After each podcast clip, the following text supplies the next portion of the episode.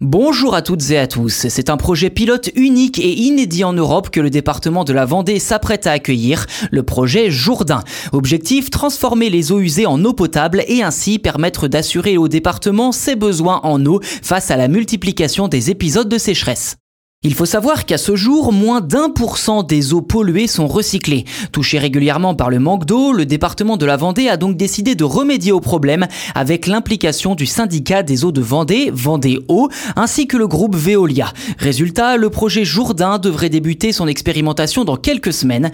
Et dans le détail, au lieu de rejeter les eaux en pleine mer, une partie de l'eau provenant de la station d'épuration, plus précisément celle des Sables d'Olonne, sera récupérée et traitée afin d'être réinjectée dans les circuits d'eau potable. Actuellement, la réutilisation des eaux usées et traitées n'est possible que pour l'irrigation agricole ou l'arrosage des espaces verts. L'eau provenant de cette station d'épuration subira donc un traitement au sein d'une unité d'affinage actuellement en construction au château d'Olonne, puis sera filtrée et désinfectée à deux reprises afin d'éliminer les micropolluants comme les résidus médicamenteux ou encore les substances issues des produits ménagers ainsi que les virus et les bactéries. Enfin, cette eau sera acheminée vers le barrage de Jaunet où elle sera rejetée et mélangée aux eaux de la rivière avant de rejoindre naturellement l'usine de production d'eau potable de Jaunet qui à son tour la rendra consommable de nouveau.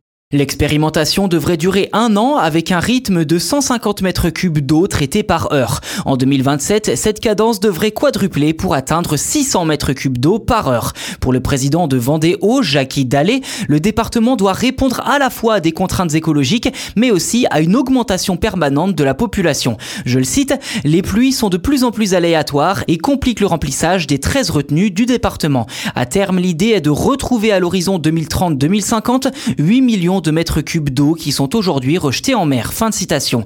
Reste le défi de convaincre les habitants que ces eaux, même si elles proviennent des toilettes, seront aussi propres à la consommation après traitement que l'eau des rivières.